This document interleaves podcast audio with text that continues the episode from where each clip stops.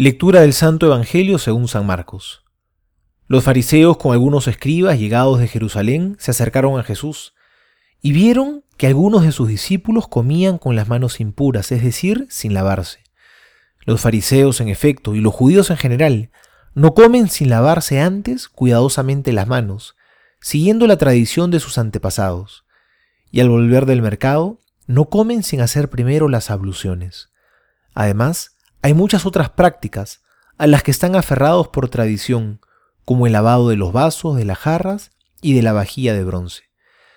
Entonces los fariseos y los escribas preguntaron a Jesús, ¿por qué tus discípulos no proceden de acuerdo con la tradición de nuestros antepasados, sino que comen con las manos impuras? Él les respondió, Hipócritas, bien profetizó de ustedes Isaías en el pasaje de la Escritura que dice, este pueblo me honra con los labios, pero su corazón está lejos de mí. En vano me rinden culto. Las doctrinas que enseñan no son sino preceptos humanos. Ustedes dejan de lado el mandamiento de Dios por seguir la tradición de los hombres. Y les decía, por mantenerse fieles a su tradición, ustedes descartan tranquilamente el mandamiento de Dios. Porque Moisés dijo, honra a tu padre y a tu madre, y además, el que maldice a su padre y a su madre será condenado a muerte. En cambio ustedes afirman, si alguien dice a su padre o a su madre, declaro corbán, es decir, ofrenda sagrada, todo aquello con lo que podría ayudarte. En ese caso, le permiten no hacer nada más por su padre o por su madre.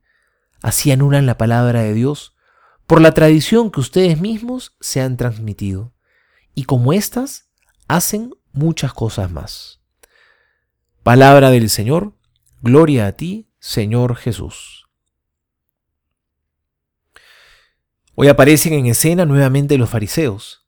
El problema de estos hombres era que se creían buenos, y no porque Dios los amaba, sino porque estaban orgullosos de los ritos externos que cumplían con rigurosidad, pero sin mucho sentido y sin mucho amor. Pero haciendo todo esto, se habían olvidado una de las cosas más importantes que Dios nos pide, la misericordia.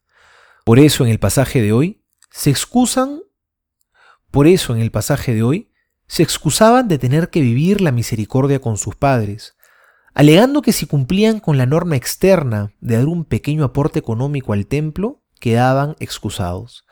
No se daban cuenta que uno se vuelve impuro no por dejar de lavarse las manos o por dejar de dar un aporte económico, sino que la impureza radica en el corazón, en el, en el egoísmo, en la falta de misericordia.